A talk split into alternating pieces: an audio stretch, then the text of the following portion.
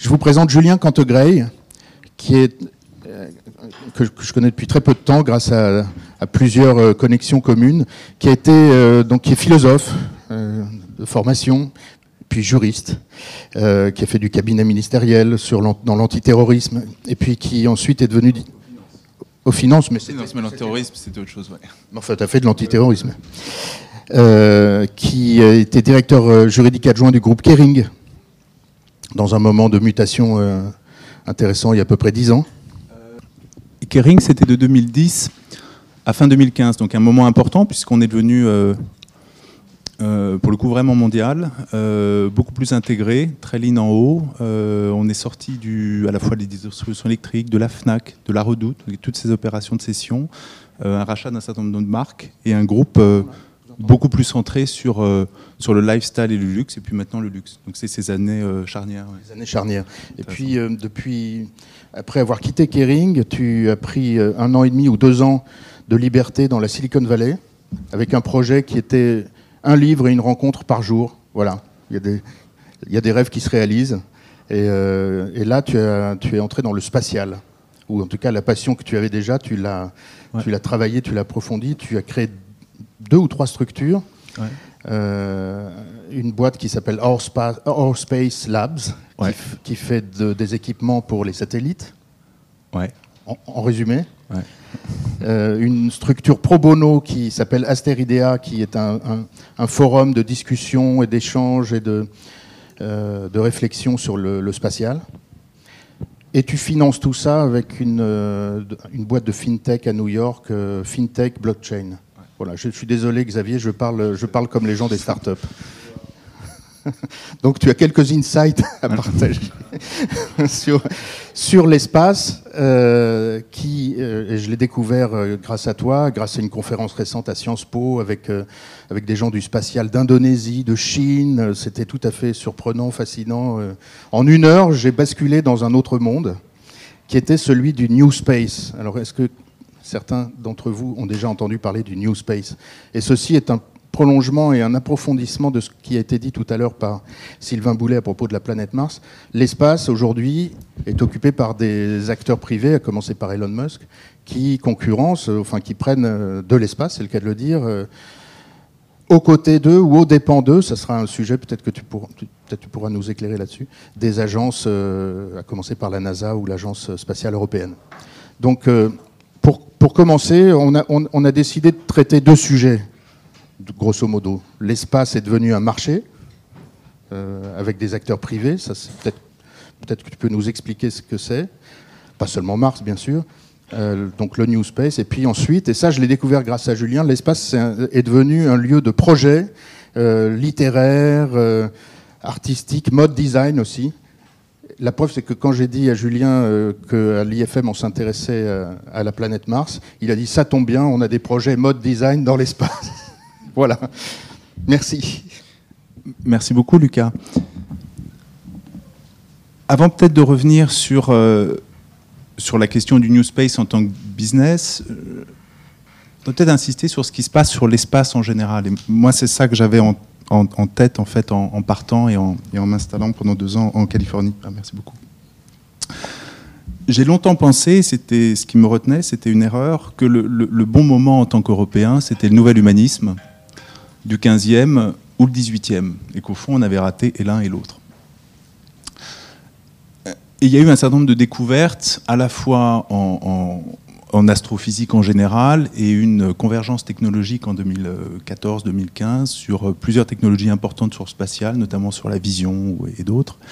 Je me dis que ça valait le coup d'aller là-bas et, de regarder où on en était. Et au fond, j'ai découvert deux choses qui me semblent euh, importantes quand on essaye d'établir un, business euh, dans l'espace. Et qui est peut-être la raison, pour revenir sur un point de votre exposé auparavant, pour lequel, dans ce business-là, il n'y a, pas d'école de commerce. Euh, c'est d'abord un business de passionnés et, de gens qui ont des compétences très très très très précises sur les questions de, l'espace. Les deux choses que j'ai découvertes, c'est qu'au fond, euh, on était dans la plus puissante révolution scientifique euh, jamais advenue. pour la faire courte, bon, Ptolémée, tout tourne autour de la Terre. Et la révolution d'après, c'est vraiment celle du XVIe. Euh, donc l'idée chez Copernic, hein, c'est 1543, qu'au fond, la Terre tourne autour du centre de son orbite, qui est le Soleil. Assez rapidement après, Bruno, bah, on s'aperçoit que chaque étoile est un Soleil. Et un peu plus tard, euh, c'est notamment Galilée, il y a quatre satellites autour de Jupiter, et Jupiter est centre de son mouvement. Et assez rapidement après, Kepler, les trois lois, masse-vitesse. Cette révolution, elle est absolument fondamentale dans la compréhension de l'espace. Et au fond, elle dit deux choses. D'une part, le monde est complètement mathématisable, les Grecs l'avaient déjà pensé, et on le croit. Et en même temps, elle n'explique pas quelque chose de très simple, qui est que le monde est complètement divers. Si vous croyez à ce qu'on vous dit au XVIe siècle, a priori, l'univers est du générique pur. Rien ne devrait distinguer une planète d'une autre. Aujourd'hui, tout montre que l'univers est la chose la plus diverse à laquelle on n'ait jamais pensé. Donc en fait, la première révolution scientifique, qui pour moi était la grande révolution de l'espace, en fait, elle est aporétique. Et c'est aujourd'hui qu'on vit la vraie belle révolution scientifique. Alors elle a commencé au 19e, enfin, au, enfin 1500, 1915, hein, c'est la théorie de la relativité générale d'Einstein. C'est les grandes découvertes, d'abord sur l'expansion de l'univers, Hubble, constante de Hubble, toutes ces choses-là. Sur, après les années 40, où il y a eu beaucoup de progrès dans les, les sciences nucléaires, la nucléosynthèse initiale, donc l'émergence de l'hydrogène, de l'hélium, la nucléosynthèse stellaire, donc de, en fait de toute la matière, qui fait que nous, nous ne sommes que des restes d'étoiles. Et puis un peu plus tard, donc voyez, donc la question de l'expansion, la question du contenu et la question de l'origine. Et là, c'est vraiment la question du, du Big Bang Show et l'idée que cette masse de lumière au début a laissé en fait des traces, et c'est ça aujourd'hui le fond cosmologique. Donc cette révolution, elle est là de 1915 à 1970. Et après, ça s'est accéléré. Ça s'est accéléré sur euh, les ondes extragalactiques, sur l'inflation originaire, sur un certain nombre de choses. Donc cette révolution-là, elle est incroyablement plus puissante que l'ancienne. Elle, laisse, elle nécessite beaucoup de science. Donc vous avez à la fois de, de l'astrophysique, donc les structures de l'espace, de la cosmologie, l'espace comme un tout. Vous avez de la planétologie, les planètes. Vous avez de la physique, la physique des solides, la physique des plasmas, la physique du euh, rayonnement matière. Vous avez de la chimie. Vous avez naturellement de l'informatique. Vous avez des mathématiques. Et toutes ces sciences-là euh, permettent aujourd'hui d'avancer à une vitesse absolument inégalée. Et en même temps, c'est toujours un, petit peu mystérieux, c'est-à-dire qu'on s'aperçoit qu'on connaît 5% de la matière de l'univers. La matière noire, 20%, on ne sait pas ce que c'est. Et la matière sombre, qui est la matière répulsive, hein, qui fait de l'expansion, 75%, on ne sait absolument pas ce que c'est. On ne comprend pas bien le tout début, l'inflation, et on ne comprend pas bien l'établissement de structure. Mais bref, la première découverte de, ces années en Californie, et c'est aussi un commentaire au débat avant, c'est qu'il y a un niveau scientifique en Californie incroyablement élevé. Et, si vous, et c'est une des raisons d'Asteridea, c'est-à-dire que vous prenez n'importe quel politicien, euh, responsable politique en Europe ou en France, il a un niveau sur ces questions-là qui est euh, déjà de terminale. Et le problème, c'est qu'en terminale, on a eu deux jours pleins de physique et un jour plein de, chimie qui peut s'appliquer à l'espace. Donc ce marché-là, qui aujourd'hui fait 360 milliards de dollars, qui à l'horizon 2040 fera 3000 milliards de dollars par an, il est géré d'un point de vue de responsabilité par des gens qui ont un niveau de physique de première ou de terminale. Et là, on a un point. Et dans le débat public en Californie, c'est la beauté de la chose, vous avez non seulement des passionnés, si vous regardez, on parle de Mojave Valley, donc c'est la, Silicon Valley du désert de, de, Mojave, en fait, où on fait de plein d'expériences. Vous avez de la pratique, les gamins font ça, ils sont dans les space camps, vous avez plein de super thésards, et il y a un écosystème qui fait que ces gens se parlent et avancent. Donc le premier point, il y a une révolution. C'est toujours bien d'être dans une révolution scientifique, quelle qu'elle soit. Et quoi que vous fassiez, c'est là que ça, ça pense. Donc c'est le premier point. Et le deuxième point, c'est qu'on sait aujourd'hui où on est. Euh, on le sait dans notre système solaire. Euh, il y a eu beaucoup de développement sur ce qu'on appelle les, amas et les super amas. C'est Hélène c'est Hélène Courtois, c'est une prof à Lyon qui est extraordinaire, qui, a réfléchi non seulement aux galaxies, aux galaxies, aux groupes de galaxies, à la façon dont euh, il y a un trou gravitationnel, elles sont en train de, de, de, de coalescer ensemble. On sait aussi exactement la frontière de l'univers observable, à 13,8 euh, milliards d'années-lumière. Ça, c'est par exemple Jean-Loup Pauget, euh, qui est à l'Académie des sciences, qui est le spécialiste de Planck. On sait, donc ça, c'est des, des, recherches très très récentes, on sait exactement où est notre espace proche. Donc ça, c'est des choses qu'on fait par exemple au laboratoire de Nice, c'est Morbidelli, c'est ce qu'on appelle le, le, NICE model, modèle de Nice. On sait que depuis 4 milliards et demi d'années, Jupiter s'est rapproché du Soleil, donc il a mangé toute la matière. Saturne s'est rapproché, les deux ont été en résonance, ils sont repartis, et c'est ça qui explique pourquoi il y a Mars est toute petite, c'est qu'on a mangé toutes les protoplanètes autour. C'est ça qui explique pourquoi la Terre est plus grande. Et on a des systèmes sur le bombardement tardif qui expliquent pourquoi il y a des matières qui ne devraient pas se trouver où elles sont et qui se trouvent près de chez nous. Bref, non seulement on, est dans la, non seulement on sait où on est physiquement, et en plus on y est au bon moment. C'est la plus grande révolution de l'esprit. Donc quand vous avez les deux choses, travailler chez Kering est moins important que, que d'avancer là-dedans. Donc ça, c'est le, le, le premier point. Alors après, ce qui se passe au niveau du business, c'est je pense c'est compliqué à le lire et les Français ne, savent pas. Vous prenez, vous prenez Elon Musk, que je bénis tous les matins, euh, c'est compliqué. C'était à la fois de... Personne n'a rien vu, donc de 2002 jusqu'au premier satellite en 2009, on n'en parle pas, jusqu'au lancement de 2015 où il réatterrit, soit on n'en parle pas, soit on explique qu'il va se planter, qu'il y a des aides fiscales, que c'est scandaleux, etc. On commence à s'exciter en 2016-2017, mais il revient sur une barge, il réutilise la fusée, il réutilise le dragon, c'est trop tard. Donc on passe de la non-vue à la mécompréhension, à la starification qui est complètement excessive. En fait, je pense que le New Space, c'est la convergence de, plusieurs facteurs. Et dans cette lecture-là, moi j'en vois cinq ou six, je pense que le plus important, c'est la question des, financeurs. C'est-à-dire que l'immense force de la Silicon Valley, c'est la qualité de ses VC. Ce n'est pas la masse d'argent, c'est la qualité des VC. Donc il y a eu plusieurs révolutions. Euh, les années 60, et je repense à la, le très bon exposé qu'on a eu ce matin, je suis passé de midi 15 à 2 heures, euh, extrêmement intéressant, sur justement mode et espace et les années 60. Mais la vraie force de Kennedy, c'est qu'en fait, il a créé la Silicon Valley dans les années 60. C'est-à-dire qu'il fallait une industrie des, semi-conducteurs pour faire les fusées. Et c'est ça qui a, fait que la Silicon Valley est devenue la Silicon Valley. Mais les financeurs de la Silicon Valley ont d'abord travaillé sur les semi-conducteurs dans les années 60, software, hardware dans les années 70. 80, ça a vraiment été la question de la mobilité, de la santé. 90, ça a été la question de l'Internet, avec des choix extrêmement forts. En 76, ils investissent sur HP, l'ordinateur portable. Donc en 1967. Nous, on, on était sous De Gaulle. en 76, c'est Genentech et l'ADN. Donc il y a de si bons investissements, une si forte culture de l'investissement que les retours sont absolument extraordinaires. Et ce qui se passe avant la bulle de 2000, c'est que tout d'un coup, il y a tellement d'argent qu'il y a plein de VC et de gens qui arrivent euh, avec un track record plus faible. Et en fait, on se met à investir n'importe comment. Et ça, ça aboutit à quelque chose qui est très simple, c'est la bulle qui éclate. Et donc les VC se retrouvent devant leur moment de vérité en se disant, bon, soit on continue comme ça et on est mort en tant que nous-mêmes, soit on change. Et là, il y a une approche, euh, c'est le deuxième point, euh, centrée sur la loi de Moore. La loi de Moore, c'est très simple. C'est le nombre de transistors que vous avez sur un semi-conducteur. Donc, il y a différents articles, 66, etc. Je passe. Mais l'idée, c'est que tous les deux ans, et puis tous les 18 mois, vous avez encore plus de transistors sur un semi-conducteur. Et ça, ça fait que vos machines sont de plus en plus puissantes. Alors aujourd'hui, on est un peu à la fin de ce cycle, au sens où les transistors sont tellement, tellement, tellement rapprochés qu'il y avait 14 nanomètres entre eux, et maintenant, il y a 2 ou 3 nanomètres. C'est-à-dire il y a 10 atomes d'un transistor à l'autre. Donc on ne peut pas aller plus petit parce qu'on rentre dans des zones d'incertitude quantique. Donc plusieurs personnes, enfin un très grand nombre de personnes expliquaient pourquoi c'était la, fin de la de Moore. On peut revenir, je ne pense absolument pas.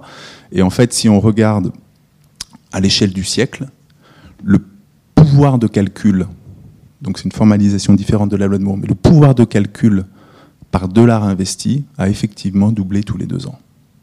Indépendamment de la Première Guerre mondiale, de la Seconde Guerre mondiale, de la crise de 29, de la crise de 71. Donc il y a quelque chose d'extrêmement profond. Donc les VC se disent, ils, croient en ça. La question c'est, qu'est-ce qui vaut le coup Quel est le bon investissement? Ils disent, pour l'espace, il y a 5-6 domaines. Ben pour l'espace, il y a deux choses qui n'ont pas changé depuis 30 ans. On va toujours aussi lentement de New York à Paris. Donc il faut qu'on aille plus vite. Et donc, c'est par exemple, l'année dernière, vous avez vu l'annonce de Musk d'aller d'un point à l'autre de la planète en une demi-heure. C'est ça qui est en train de se passer sur le supersonique. On travaille sur le son, on travaille, etc. Et l'autre chose, c'est que ça coûte toujours aussi cher d'envoyer des choses dans l'espace. 19 000 dollars le kilo en orbite moyenne en 2000. Et ça fait 40 ans que c'est la même chose. Et donc les VC se disent, ben, il y a un problème, la loi de Moore, on doit le résoudre, on va y aller. Et là, ils rencontrent un troisième point, qui est la NASA. Ce qui est génial dans Musk, c'est pas Musk, il est génial, mais c'est la NASA. Et c'est ça qu'on n'a pas en France. C'est que la NASA, c'est 20 milliards de budget par an, grosso modo, enfin plutôt 16, ça a stagné, ça réaugmente.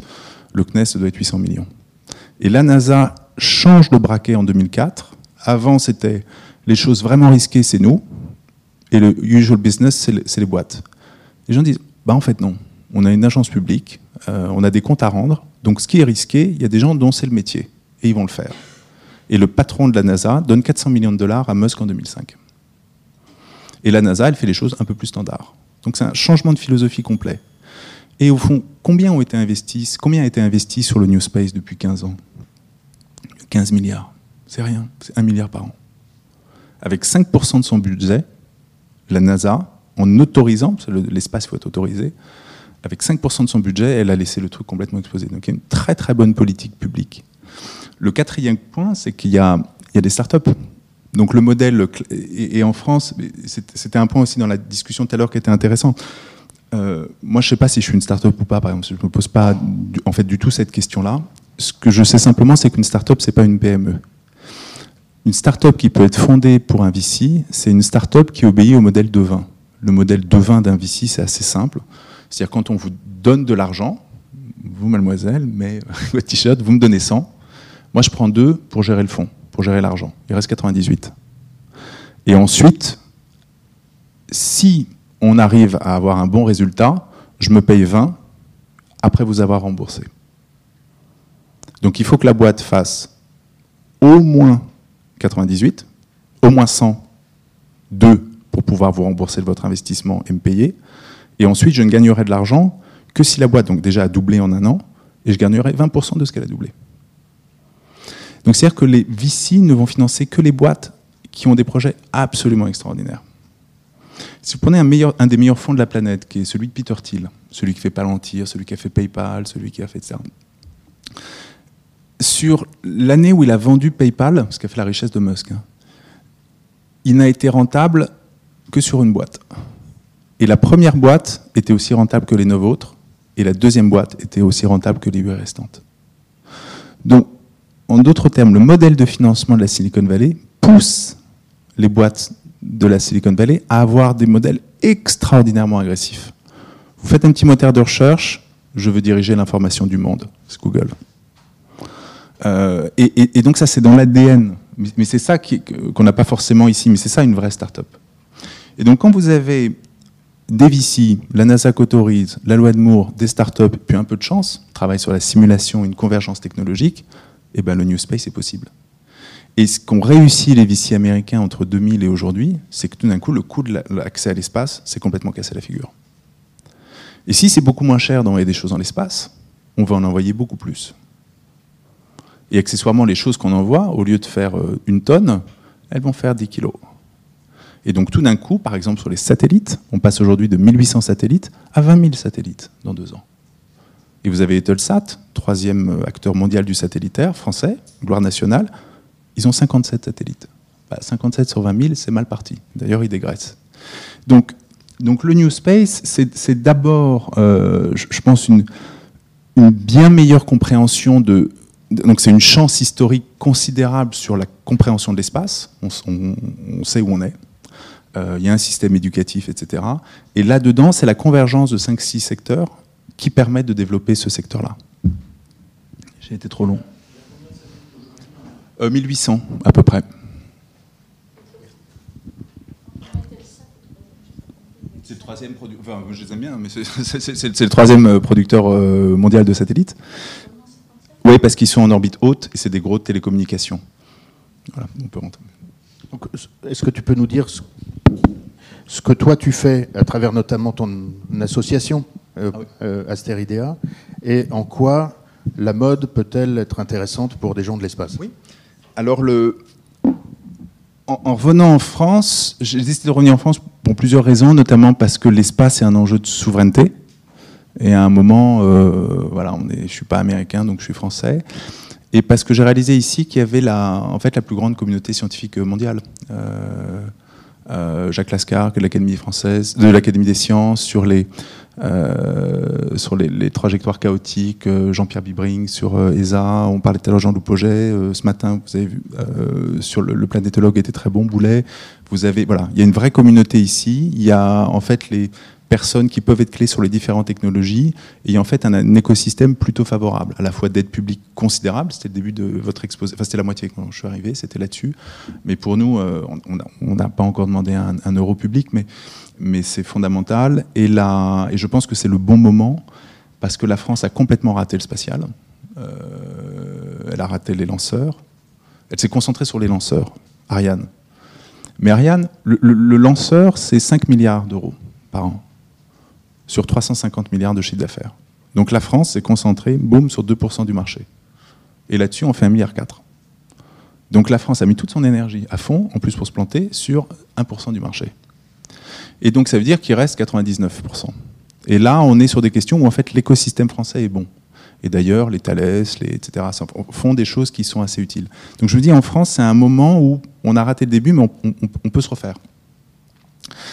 Alors, Asteridea, c'est, en fait, c'est la somme de questions restées sans réponse et c'est euh, une stupéfaction la, stupéfaction, c'est en arrivant ici de voir l'absence de culture spatiale que j'avais pas vraiment avant parce que moi-même je m'étais pas plongé dedans. J'arrive ici, en fait, il y a, je vois des débats qui ont 15 ans, 20 euh, ans, des, aucun interlocuteur, ni à l'Élysée, ni chez le PM, ni à la Défense, il y a un problème. L'espace n'est pas là.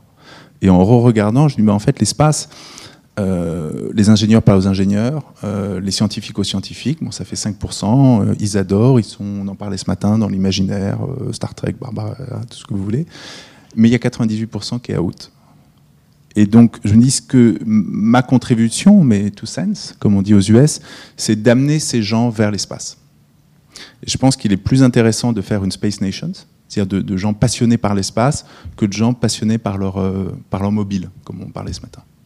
Et ce que j'ai repéré aux États-Unis, c'est que la communauté de l'espace, c'est la communauté la plus, la plus cool de la planète. Donc c'est ce que disait très bien Carl Sagan, c'est It's a humbling and character building experience. C'est des choses tellement dures, tellement dures, tellement dures que mollo. Vous travaillez en équipe et plan qu'il faut 30 ans de travail à 200 pour y arriver. Aller sur la Lune, c'est 10 ans, 20 euh, 000 personnes euh, pour envoyer une personne qui fait un pas. Et en même temps, c'est tellement dur que ça forge le caractère. C'est des gens qui sont absolument passionnés. Et, je, pense, moi je pensais un peu à Laure Manodou. Je dis, elle est arrivée championne du monde. Personne ne faisait natation. Elle était championne du monde. Cinq ans plus tard, il y avait cinq Français qui étaient euh, euh, au niveau le champion du monde. Et je me dis, en fait, sur l'espace, c'est des bonnes valeurs et on, peut faire un truc comme ça. Et, notre génération, elle ira dans l'espace. Et donc, euh, et si je fais une chose, c'est ça.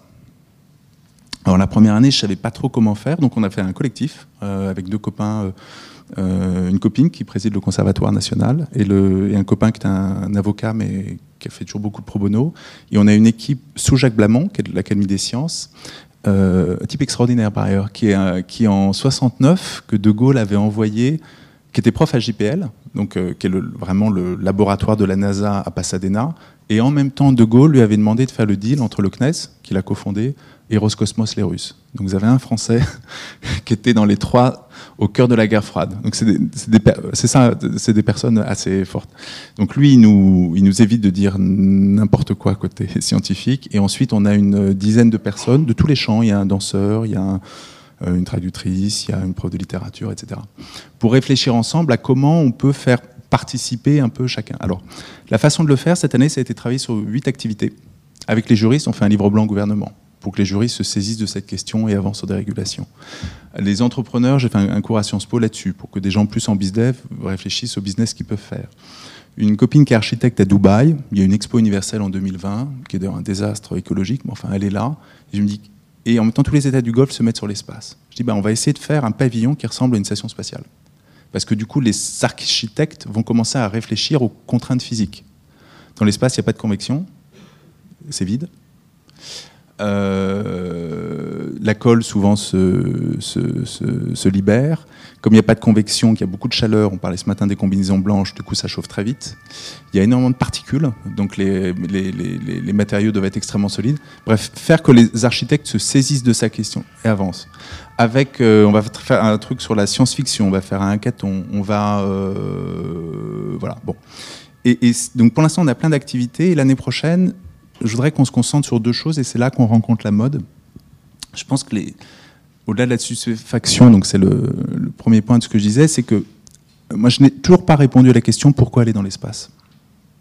Les gens nous disent j'ai des désirs, ben, ça se calme des désirs, on n'est pas obligé de, tous les suivre, et je n'ai pas de réponse à ça. On parle de colonisation de Mars, bon j'aime pas le terme colonisation, mais, mais je ne sais pas ce qu'on va y faire, je ne sais pas pourquoi on doit y aller, et je ne sais pas pour quel et en même temps, je sens qu'il y a quelque chose d'absolument extraordinaire, moi, dans ce que ça m'a appris de, physiologie, de dimensions nouvelles, de couleurs, etc. Et je voudrais qu'on travaille là-dessus. Pourquoi est-ce qu'on va, pourquoi doit-on aller dans l'espace?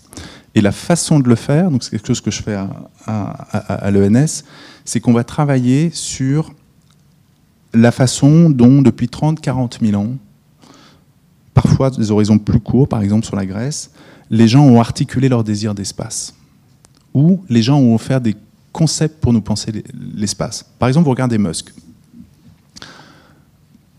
Étrange. Euh, marié, divorcé, marié, divorcé, marié, divorcé, la même femme. euh, la gestion des, des, des, des usines, c'est un désastre complet, le type complètement génial. Mais il y a un mot grec pour ça. Et le mot grec, c'est le mot hubris. Et c'est pas n'importe quel mot, c'est que les Grecs, réforme de Clisthène 509, ils s'organisent, et tout d'un coup, quand il n'y a plus de Dieu, qu'on s'organise soi, on est obligé de penser sa limite. Et donc la question de l'ubris, elle est intrinsèquement grecque, et c'est intrinsèquement le mot pour penser Musk. En même temps, vous allez euh, penser Hegel, Aufhebung. La dialectique, c'est quoi? La dialectique nous dit, au fond, il y a un processus conceptuel un peu éternel qui va de l'universel abstrait. Lucas, on en avait parlé euh, mais c'est pas encore mieux. c'est de l'universel abstrait au singulier concret à l'universel concret. Ce que disent les, les, les, Hegel de l'Allemagne, par exemple. Il y a une forme de germanitude qui est là, 16e, 17e. Tout d'un coup, des princes. Donc, ça, c'est l'universel abstrait. L'expressionnisme, début 18e. Des princes allemands arrivent. Je suis le plus allemand. Singulier, concret. Et ça, ça aboutit à Bismarck, l'État allemand, l'universel concret. Musk, c'est pareil il y a la NASA, ce désir un peu abstrait d'espace. L'espace, c'est régulé par l'ONU, c'est vraiment l'universel abstrait. Boum. Puis vous avez quelqu'un comme Musk. Non, non, l'espace, c'est moi. Et j'envoie ma voiture, tout seul. Et ensuite, nous, notre tâche, c'est de passer à l'universel concret. Et, ce qui est très intéressant dans le mot de dialectique, c'est que ça dit exactement ce qu'est Musk. Pourquoi il a raison, pourquoi il a tort. Il a raison de vouloir y aller tout seul, parce que ça fait que moi, je me dis, bah, moi aussi, je vais y aller. Et donc, ça fait que tous les gens vont se dire, certains sont déjà dit, d'autres vont se dire, on va nous aussi pouvoir y aller. Et il a tort parce qu'il se dit, je peux aller tout seul. Et donc, il y a des concepts, donc que ce soit le concept de, de, de, mais ça peut être le. Par exemple, chez les Grecs, il y a le rapport aux autres. Les Grecs, chez Hérodote, c'est les seuls qui ont voyagé, qui ont appris de leur voyage, par rapport aux Romains ou à d'autres. Les Grecs ont réfléchi aux colonisations. Si vous regardez les Phéniciens ou les Carthaginois, quand ils faisaient une conquête, ils imposaient des règles. Boum. Les Grecs, c'est l'inverse. De moins 1000 à 734, ils ont colonisé. Mais la colonisation grecque, c'est celle qui a permis l'émergence de la démocratie. Donc au moment où on parle de colonisation de Mars, c'est peut-être intéressant de réfléchir à, ce que ça veut dire la colonisation. Et il y a plein de termes comme ça. Les Grecs, par exemple, c'est ce qu'on dit, il faut de la tragédie. Pourquoi? Parce que ce qu'on vit est tellement puissant ce mix de cosmos et de chaos qu'il faut se le représenter. Et ce qui est fascinant quand vous regardez les Grecs, c'est vous regardez comment ils ont réécrit les tragédies. Typiquement, Oedipe, c'est une tragédie très sympa en fait. Et simplement, ils ont rajouté que, ah non, en fait, euh, il veut tuer l'autre et il couche avec elle. Et donc, il a rajouté un point qui rend le truc absolument tragique. Hélène de Troie, pareil. Ça a été repris dans un truc absolument tragique. Les Grecs ont utilisé la tragédie pour penser ce qu'ils étaient en train de vivre. Et donc, tout ça pour vous dire que la première chose qu'on va faire, c'est retrouver dans nos traditions euh, mais amérindiennes, on fait ça avec le MIT aussi, ils ont tout un travail sur les Indiens, les Australiens, etc. Moi, ici, on fait plutôt grec et latin. Et, et l'idée, c'est de faire une sorte de catalogue des concepts qu'on trouve dans nos traditions pour penser l'aventure spatiale. Et que quand on ait un débat sur le spatial, on puisse dire un peu plus que bah faut y aller ou faut coloniser. Donc ça, c'est un vrai travail conceptuel. Et l'autre chose, bah, c'est que je pense qu'il faut créer du désir d'espace. Et là, moi, c'est l'expérience qu'on a eue chez Kering. Moi, j'étais assez proche de Saint-Laurent. On aime ou pas, mais, mais c'était tout à fait éblouissant, en fait. Le moment où Slimane est arrivé, en 2012, dit voilà, ça sera la, question de la rue, Saint-Laurent 66, la rue, l'institution. Et tout d'un coup, en trois ans, Saint-Laurent est devenu une marque devant laquelle on faisait. Euh, alors maintenant, c'est suprême, mais à l'époque, c'était voilà, c'était le truc hype. Et je me dis, si on arrive pour l'espace à générer ce genre de désir, on fera quelque chose qu'aucune agence spatiale ne sait faire. Ils ont des ingénieurs, des physiciens, des gens qui sont bons en propulsion, ils ne savent pas faire une campagne de com. Et donc l'idée d'Asteridea, c'est de regrouper sur, euh, d'être une matrice de réflexion conceptuelle sur comment faire un espace pour tous désirable, durable, et de travailler grâce aux méthodes de la mode, euh, sur les questions de la beauté, sur la question de ce que vous voulez, à, à rendre l'espace désirable. Comment l'incarner dans des collections, comment, etc. Alors, je vous, je vous préviens, il n'y a rien sur Internet. C'est pour ça que c'est d'autant plus précieux d'avoir Julien ce soir. Asteridea, euh, y a... Non, ah, non, non je ne sais pas comment le faire en fait. J'ai vu, je, une des choses par exemple pour l'année prochaine, c'est qu'est-ce que c'est qu'un site internet? Comment faire que, entre nous, du point de vue interne, on est maintenant une vingtaine, comment est-ce qu'on se parle et qu'on s'alimente Et comment faire pour qu'on puisse toucher de nouvelles personnes et qu'elles puissent nous nourrir et réciproquement? Et j'ai pas la forme du site. Et on ne sait pas comment le faire. Donc je vois pas l'intérêt de faire un site de, com. Donc si vous avez des idées, mais rejoignez. Ce qui est vraiment génial, c'est que Julien a envie de bosser avec nous l'année prochaine. Alors ce ne sera pas vous, sauf que si, vous êtes toujours invité. Ce sera surtout les étudiants de l'année prochaine, mais vous serez les bienvenus pour euh, venir voir, euh, causer. L'idée juste, c'est que l'espace, vous regardez le pitch black. Donc c'est un noir, Manouchka pour la, la, la patenter, mais c'est une couleur qui n'existe pas sur Terre. C'est une légèreté qui n'existe pas. C'est euh, une lumière, il faut des lunettes de soleil sur la Lune, il y a tellement de réverbération. C'est euh, des valeurs très particulières. On parlait de, courage, mais de plaisir, de, etc. Bref, c'est un univers. Et, je pense qu'il faut des. Moi, j'ai toujours beaucoup aimé Yamamoto ou, ou Dries Van Noten ou, McQueen aurait été formidable. Des designers qui ont un univers conceptuel extrêmement fort qu'ils s'approprient ça. Et je pense qu'il y a, en tout cas pour euh, nous, commun des, des, mortels, ou vous, peut-être grand designer, euh, je pense qu'il faut vraiment travailler sur la physicalité de l'espace. Et c'est rare d'avoir un domaine. Moi, je plonge beaucoup. Je sais qu'en plongée, on a des choses qu'on ne voit pas du tout sur Terre. Mais des lieux où physiquement on voit des choses nouvelles. Et de vraiment travailler sur. Euh, voilà, c'est le son. Euh, on entend son cœur, en fait, parce qu'il n'y a pas de son. le, le, ce que c'est physiquement, et je suis sûr qu'en mettant ça en avant, on arrivera à, transformer le, et, puis les matériaux, etc., ce qu'on peut faire dans un show. Et, deuxièmement, il faut que la mode arrive à se repenser dans le futur. C'était très frappant ce matin. Les deux personnes, très bon exposé, dit au fond, on, s'est toujours recentré sur le passé. Et même quand Alessandro Michele parle de Mars, il nous renvoie à Barbara et Star Trek. En fait, il n'a rien compris. Et c'est ça qui est, frappant.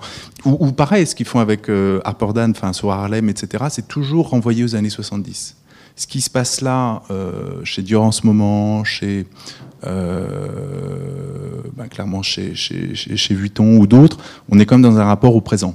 Ce que faisait Slimane aussi et d'autres. Donc, y a, Mais moi, je vais aller dans le futur.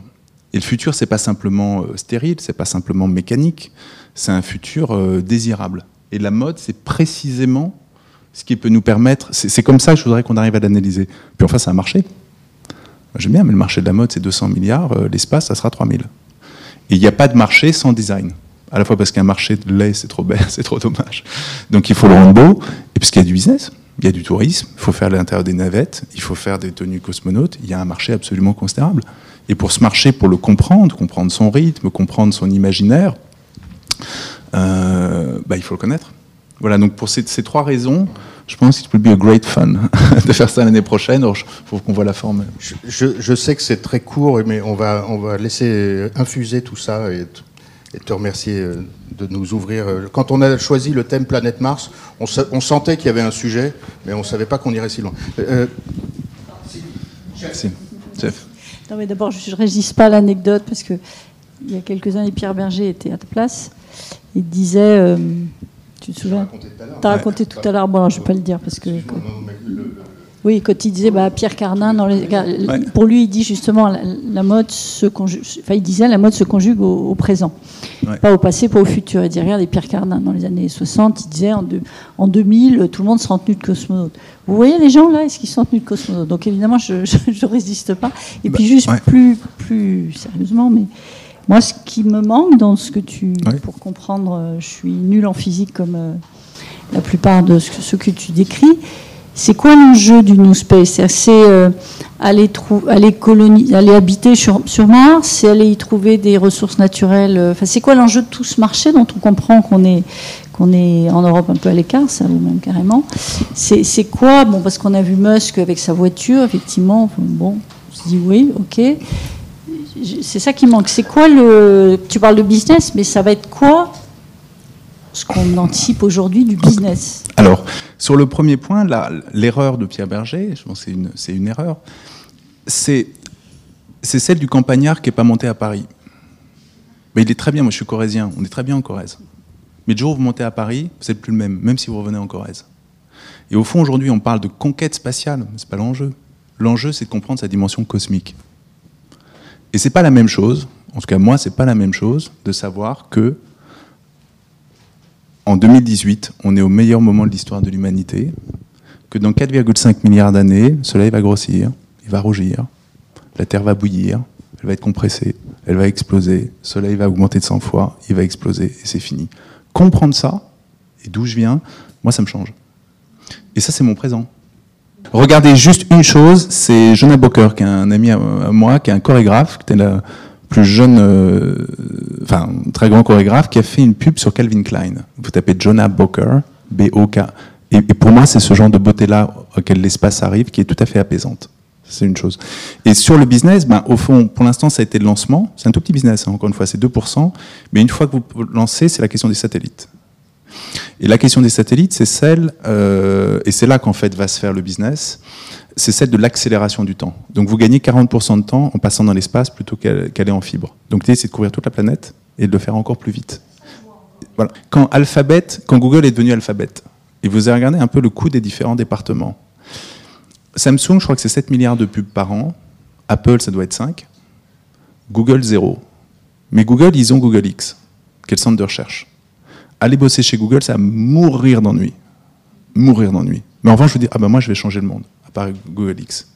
Et Musk, les boîtes sont un peu tangentes. Si vous regardez les annonces, dès que Tesla va mal, je vais aller sur la Lune. Et on parle de la Lune. Et quand les fusées vont pas, ah oui, non, mais maintenant on va, on va faire l'Hyperloop, etc. Donc c'est un simple outil de marketing, et c'est là que le type est profondément génial. Le, coup encore mieux, c'était l'Hyperloop. Il dit, j'ai eu une idée, c'est le train qui va euh, extrêmement vite. J'ai eu une idée, on va faire de Boring Company, qui va permettre de faire un train qui va très vite d'un point à un autre. Pourquoi? Parce que c'est trop long pour aller de chez moi. Il est à Beverly Hills, à l'aéroport de, Los Angeles. quel est l'intérêt de, mettre un milliard pour permettre à M. Musk d'aller de l'aéroport, etc. Il a dit l'idée. Sur la, planète entière, tout le monde s'est mis en place. Il y a deux boîtes en particulier en Californie. Une qui avait 13 salariés. Il y a 1600 personnes qui ont bossé gratos. Il est revenu deux ans plus tard. Il dit bon, on va faire un petit prix. il y en a une et la meilleure, bah, il l'a pris avec lui. Donc il a une capacité à, créer de, l'event, au sens pur, et à, changer les polarités du débat pour son propre intérêt. Donc je pense que la Lune, c'est ça. Enfin, Mars, c'est ça. Et donc je pense qu'il y, a un objet qui est l'exploration pour l'exploration, juste le goût de savoir. Et ça, je pense, c'est absolument irrépressible. Et deuxièmement, il y a plein de business sur Terre. Et tout ce qui est business autour de la Lune, l'extraction d'astéroïdes ou plein d'autres choses, euh, sur lequel moi j'ai dû un peu travailler pendant deux ans. Je suis pas sûr de la rentabilité de ça, mais c'est un autre débat. Merci beaucoup.